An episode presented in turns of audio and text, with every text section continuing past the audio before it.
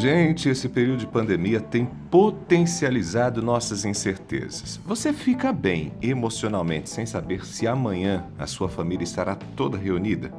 Você fica tranquilo sem saber se amanhã ainda terá saúde, trabalho? As incertezas trazidas pelos dias que vivemos não têm nada a ver com o meu incômodo, por exemplo, de manter a rotina. Eu gosto da rotina. Mas as incertezas de hoje dizem respeito à própria vida as pessoas que amamos. E isso, gente, mexe com as nossas emoções.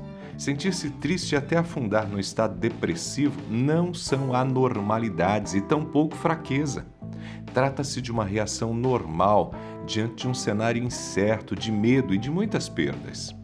Convivemos diariamente com a necessidade de prosseguir ao mesmo tempo com o luto, e sem o tempo necessário para processarmos todas as dores do luto.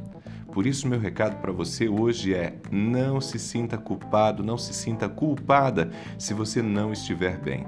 Se você se sente desanimado, desmotivado, angustiado, é normal. Não se culpe, não cobre de você um estado de espírito motivado, positivo. Mas hoje eu quero te dar pelo menos três sugestões. A primeira, tente não ver tantas notícias ruins e se afaste um pouco das redes sociais. Elas estão tomadas de informações sobre amigos que lutam pela vida nos hospitais e de outros tantos que já morreram.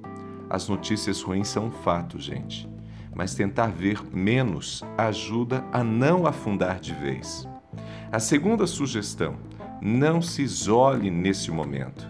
Manter o distanciamento social não pode significar deixar de falar com as pessoas, de interagir procure manter uma rede de amigos e de pessoas com as quais você chora, mas também sorri.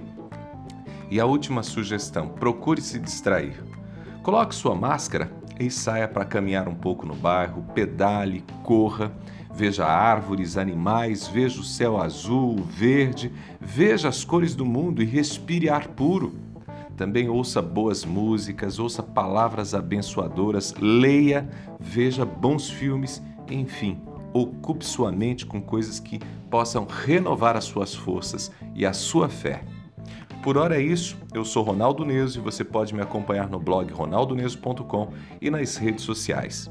Se você quiser compartilhar a minha coluna aqui da Novo Tempo, eu também estou no Spotify. Um abraço do Ronaldo.